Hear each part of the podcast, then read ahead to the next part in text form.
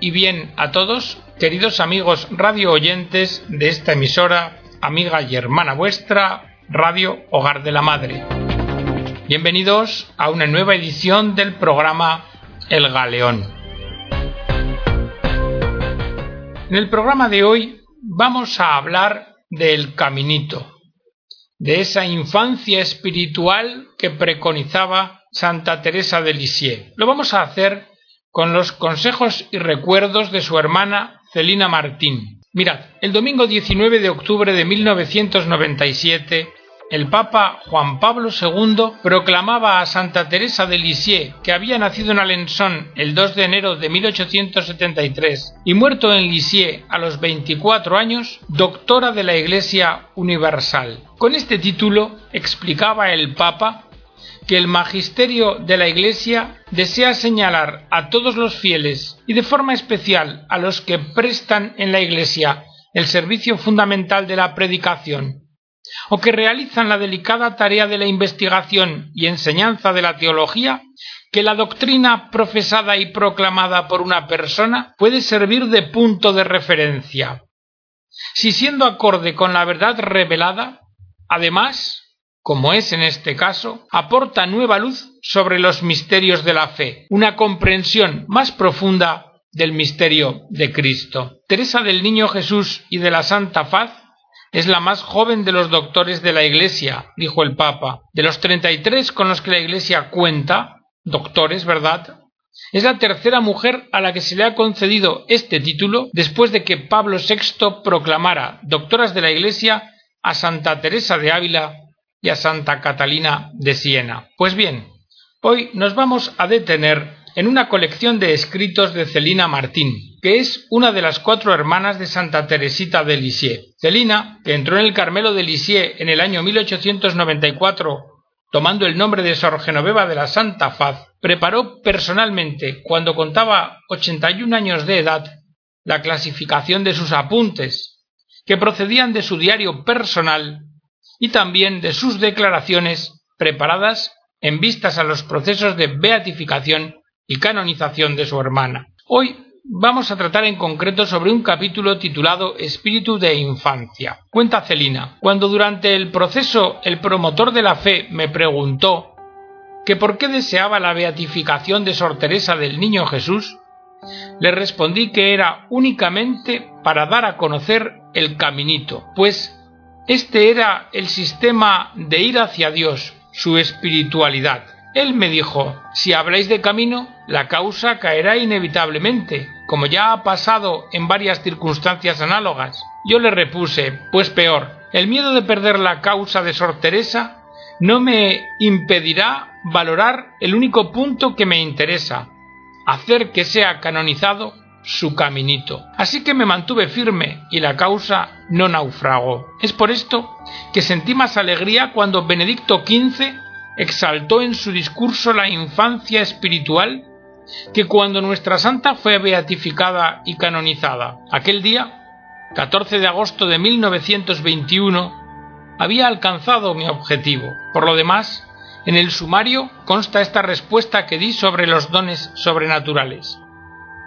fueron muy raros en la vida de la sierva de Dios. Por mí, preferiría que no fuera beatificada antes que presentar su retrato distinto de como yo creo en conciencia que es verdadero. Su vida debía ser sencilla para servir como modelo a las pequeñas almas. Nuestra querida maestra nos enseñaba en todo momento su caminito. Para andar por el caminito nos decía hay que ser humilde, pobre de espíritu y sencillo. Creo que le habría gustado mucho de haber conocido una oración de Bosuet, esta. Gran Dios, no permitáis que ciertos espíritus de los que unos se clasifican entre los sabios y otros entre los espirituales, puedan jamás ser acusados ante vuestro inapelable tribunal de haber contribuido en algún modo a cerraros la puerta de no sé cuántos corazones por el solo hecho de que vos queríais entrar en ellos de una manera cuya sencillez les extrañaba, y por una puerta que aunque está abierta de par en par por los santos, desde los primeros siglos de la Iglesia, ellos tal vez aún no conocían suficientemente. Antes bien, haced que volviéndonos todos tan pequeños como niños, a la manera que Jesucristo lo ordenó, podamos entrar una vez por esta puertecita, a fin de poder después enseñársela a los demás de modo más seguro y eficaz. No es extraño, por tanto, que en su última hora este gran hombre pronunciara estas conmovedoras palabras. Si pudiera recomenzar a vivir, quisiera ser únicamente un niño que da siempre la mano al niño Jesús. Teresa supo maravillosamente, con la luz revelada a los pequeños, descubrir esta puerta de salud y enseñársela a los otros. ¿No han fijado acaso tanto la sabiduría divina como la sabiduría humana en este espíritu de infancia la verdadera grandeza del alma? Oíd a los filósofos chinos, por ejemplo, ¿qué nos dicen? Lao Tse, en el siglo VII antes de Cristo, que la virtud madura tiende al estado de infancia. Meng Tse, en el siglo IV antes de Cristo, que es grande el hombre que no ha perdido su corazón de niño. Tao Ta Ching nos dice conocer la virtud viril significa progresar siempre por el camino del bien y volver a la infancia. Pues bien, para nuestra santa, para Santa Teresa de Lisieux, este caminito consistía prácticamente en la humildad y se traducía por un espíritu de infancia muy acusado. Por eso a ella le gustaba mucho hablarme sobre sentencias que sacaba del Evangelio como estas Dejad que se acerquen los niñitos a mí, pues de ellos es el reino de los cielos. Sus ángeles contemplan continuamente el rostro de mi Padre Celestial. Quien se hiciere pequeño como un niño, será el más grande en el reino de los cielos. Jesús abrazaba a los niños después de haberlos bendecido. Ella había copiado estas palabras como os las hemos leído en el reverso de una estampa sobre la que estaban pegadas las fotografías de sus cuatro hermanitos que habían volado al cielo a tierna edad. Me la regaló, cuenta Celina, guardándose otra parecida en su breviario. A estos textos evangélicos la santa había añadido otros sacados de la Sagrada Escritura, que le encantaban, y siempre en relación con el espíritu de infancia. Dichosos aquellos a quienes Dios justifica sin las obras, pues al que trabaja el salario no se le cuenta como gracia, sino como deuda.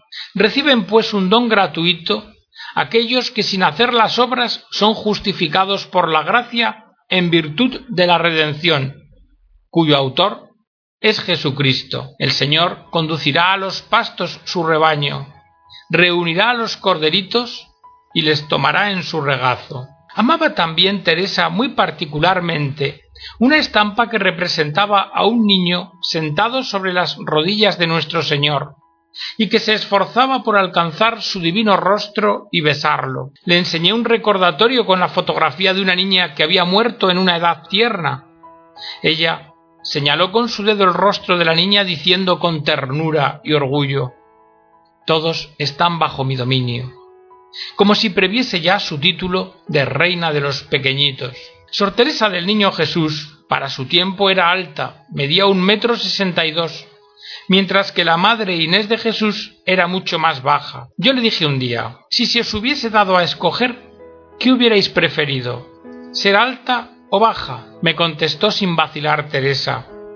Hubiera escogido ser baja para poder ser pequeña en todo. La Iglesia ha visto siempre en Teresa del Niño Jesús a la santa de la infancia espiritual. Son numerosos los testimonios de los papas al respecto, pero ahora os vamos a leer dos de su santidad Pío XII. El primero, cuando era legado al látere de Pío XI con motivo de la inauguración de la Basílica de Lisieux en 1937, cuando dijo Santa Teresa del Niño Jesús tiene una misión, tiene una doctrina, pero su doctrina, como toda su persona, es humilde y sencilla. Se reduce a estas dos palabras, infancia espiritual o caminito. Y 17 años después, Pío XII declaró, es el Evangelio mismo, es el corazón del Evangelio lo que Teresa de Lisieux penetró. Pero, ¿con qué gracia y frescura? Si no os hacéis como niños, no entraréis en el reino de los cielos. Santa Teresita del Niño Jesús festejaba con la mayor piedad todos los años el 25 de marzo, pues decía, este es el día en que Jesús, en el seno de María, fue más pequeño. Teresa amó particularmente el misterio del pesebre. Allí le reveló el niño Jesús todos sus secretos sobre la sencillez y el abandono. Fijaos, al contrario que Marción, el hereje, que decía con desprecio Quitadme esos pañales y ese pesebre indignos de un Dios. Sin embargo, Teresa estaba prendada de la humillación de nuestro Señor al hacerse tan pequeñito por amor nuestro. Ella escribía con gusto sobre las estampas de Navidad un texto de San Bernardo. Jesús, ¿quién os hizo tan pequeño? El amor. El nombre de Teresa del Niño Jesús, que le había sido dado a los nueve años cuando manifestó su deseo de hacerse carmelita, continuó siendo siempre para ella una actualidad, y se esforzó constantemente por merecerlo. Debajo de una imagen del Niño Jesús escribió una oración. Oh, Niñito Jesús, mi único tesoro, yo me abandono a tus divinos caprichos, no quiero otra alegría que la de hacerte sonreír.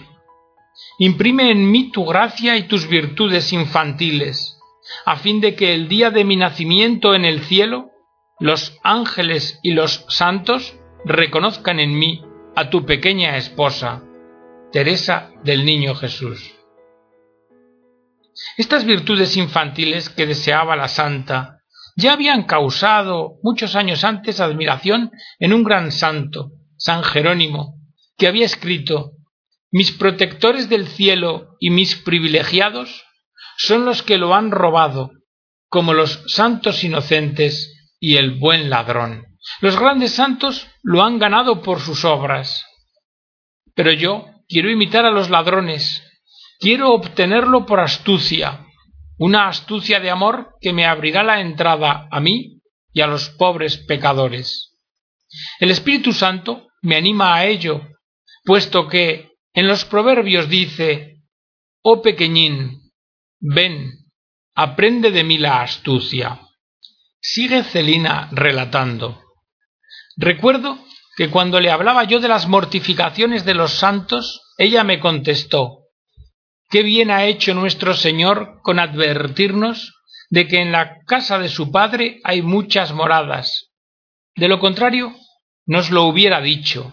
Sí, si todas las almas llamadas a la perfección hubieran debido, para entrar en el cielo, practicar esas maceraciones, Él nos lo hubiera dicho, y nosotros nos las hubiéramos impuesto valientemente. Mas Él nos anuncia que en su casa hay muchas moradas. Si hay las de las grandes almas, las de los padres del desierto o de los mártires de la penitencia, también debe haber las de los niñitos. Nuestro lugar está reservado allí si le amamos mucho a Él y a nuestro Padre Celestial y al Espíritu de Amor. Como se ve, Sor Teresa del Niño Jesús era un alma muy sencilla que se santificó por medios ordinarios. Se comprende así que la frecuencia de dones extraordinarios en su vida hubiera sido contraria a los que decía ser los designios de Dios sobre ella. Su vida había de ser sencilla para servir de modelo a las almas pequeñas. Un día le pregunté ¿Qué haríais si pudieseis volver a empezar vuestra vida religiosa? Contestó Me parece que haría lo mismo que he hecho, entonces le repuse ¿No compartís el sentimiento de aquel solitario que afirmaba aunque hubiese vivido largos años en la penitencia, mientras me quedase un cuarto de hora o un soplo de vida, temería condenarme? y ella me dijo No, no puedo compartir ese temor. Soy demasiado pequeña para condenarme. Los niñitos no se condenan. Recuerdo que una vez, toda desanimada, con el corazón todavía oprimido por un combate que me parecía insuperable, fui a decirle Esta vez es imposible, no puedo sobreponerme. Me respondió Eso no me maravilla. Somos demasiado pequeñas para sobreponernos a las dificultades. Es necesario que pasemos por debajo de ellas. Y me recordó entonces un episodio de nuestra infancia. En aquella ocasión nos hallábamos en casa de unos vecinos en Alençon. Un caballo nos impedía la entrada al jardín. Las personas mayores buscaban un modo de pasar, pero no acababan de encontrarlo. Sin embargo, una amiga nuestra halló uno fácil. Se agachó, pasó por debajo del animal y luego nos tendió la mano. Yo la seguí y arrastré a Teresa, sin curvar mucho nuestra pequeña estatura, y así logramos nuestro objeto. Ahora, me dijo Teresa, mirad lo que se gana con ser pequeña, pues no hay obstáculos para los pequeños, estos se cuelan por todas partes. Las almas grandes pueden pasar sobre los negocios, esquivar las dificultades, llegar por el razonamiento o por la virtud a colocarse por encima de todo. Pero nosotras, que somos pequeñitas, hemos de guardarnos mucho de intentarlo. Pasaremos por debajo. Pasar por debajo de los asuntos es no mirarlos demasiado cerca, no razonarlos. Hago memoria, prosigue Celina, de que durante su enfermedad aceptaba los remedios más repugnantes y los tratamientos más penosos, y lo hacía con una paciencia inalterable, aun dándose cuenta de que era cosa perdida. Pero nunca manifestó la fatiga que le seguía de ello. Y es que me confesó que había ofrecido a Dios todos aquellos cuidados inútiles por un misionero que no tendría ni tiempo ni medios para cuidarse, rogando que todo esto le fuera a aquel provechoso. Yo le manifesté mi pena por no tener estos pensamientos y me contestó Mira, esta intención explícita no es necesaria para un alma que se ha entregado enteramente a Dios. El niño pequeño, en el seno de su madre, toma la leche maquinalmente, sin presentir la utilidad de su acción, pero mientras lo hace, vive y se desarrolla, aunque no es esa su intención. Un pintor que trabaja para su patrono no necesita repetir a cada pincelada esto es para el señor tal, esto es para el señor tal. Basta con que se ponga al trabajo con la intención de trabajar para su patrono. Es verdad que bueno es recoger con frecuencia el pensamiento y dirigir la intención, pero sin apremio de espíritu. Dios adivina los pensamientos bellos y las intenciones ingeniosas que quisiéramos tener, pues Él es un padre y nosotros sus hijitos. En otra ocasión, cuenta Celina, le dije Tengo que trabajar, si no, Jesús estaría triste. Pero Teresa me contestó Oh no, estarías triste tú. Él no puede estar triste a causa de nuestros regateos. Pero qué pena para nosotros no darle todo lo que podemos. Sor Teresa del Niño Jesús era profundamente humilde. Se sentía incapaz de subir la áspera escalera de la perfección. Por esto se dedicó a volverse cada vez más pequeña, a fin de que Dios se hiciese completamente cargo de sus cosas y la llevase en sus brazos, como acaecen las familias con los niñitos. Teresa quería ser santa, pero sin crecer.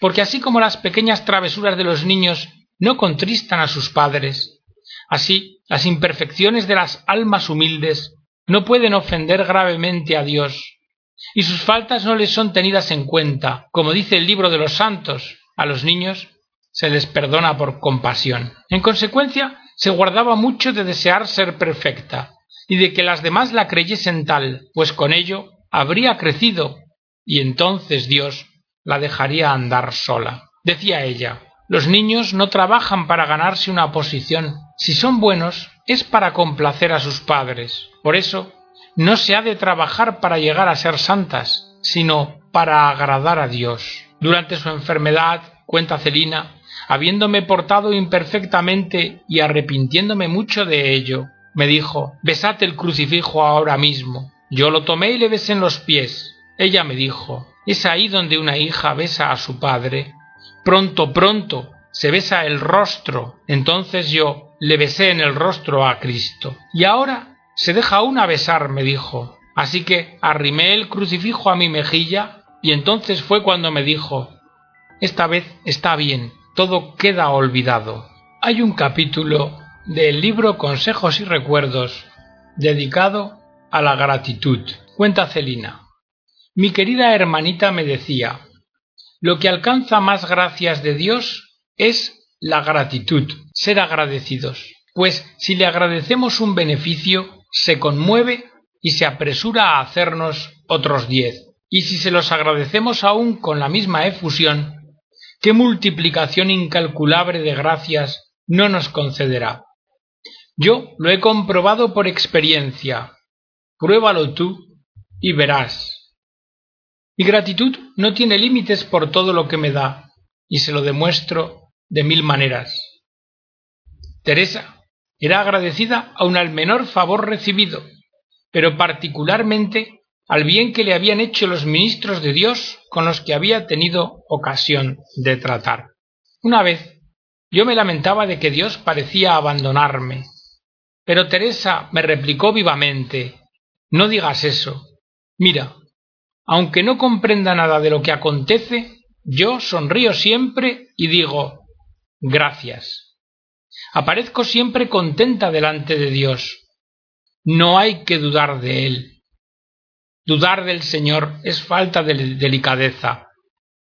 No debemos proferir imprecaciones contra la providencia, nunca, sino siempre muestras de gratitud. Una vez, recuerdo, dice Celina, entraba yo en el Carmelo con la impresión de haber dado mucho a Jesús, y le pedí a Teresa que por favor sobre el estribillo acuérdate compusiese un poema para que recordara a Jesús todo lo que yo creía haberle sacrificado y todo lo que nuestra familia había sufrido. Ella acogió el encargo con gusto, pues vio la oportunidad de darme una lección, y así, en numerosas estrofas, evocó no lo que yo había hecho por Jesús, sino lo que Jesús había hecho por mí. Y entonces me acordé de la parábola del fariseo y del publicano, ¿No había yo imitado un poco al primero que se vanagloriaba de pagar las décimas de todos sus bienes? Teresa aprovechó la ocasión para enseñarme el completo olvido de mí misma, de uno mismo, para poder vivir en el amor y en la acción de gracias. Y vamos a terminar estos recuerdos del caminito con palabras de Teresita sobre el destino de los niños. Escuchadla. Nuestro Señor respondía en otro tiempo a la madre de los hijos de Zebedeo Estar a mi derecha y a mi izquierda pertenece a aquellos a quienes mi Padre se lo ha destinado. Pues bien, yo me figuro que estos puestos de elección, rehusados a grandes santos, a mártires, serán el patrimonio de los niñitos. ¿Acaso no hacía ya David esta predicción cuando dijo que el pequeño Benjamín presidiría las asambleas de los santos? Le preguntaron una vez a Sor Teresa con qué nombre debían invocarla cuando estuviese en el cielo.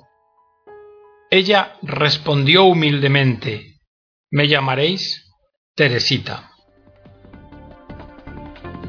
Y hasta aquí, queridos amigos, la edición del programa de hoy, El Caminito, la infancia espiritual, como vía segura para ir hacia Dios. Espero que haya sido de vuestro agrado y haya servido a vuestra edificación. Os emplazo a la próxima edición del programa, deseando hasta ese momento que Dios os bendiga a todos.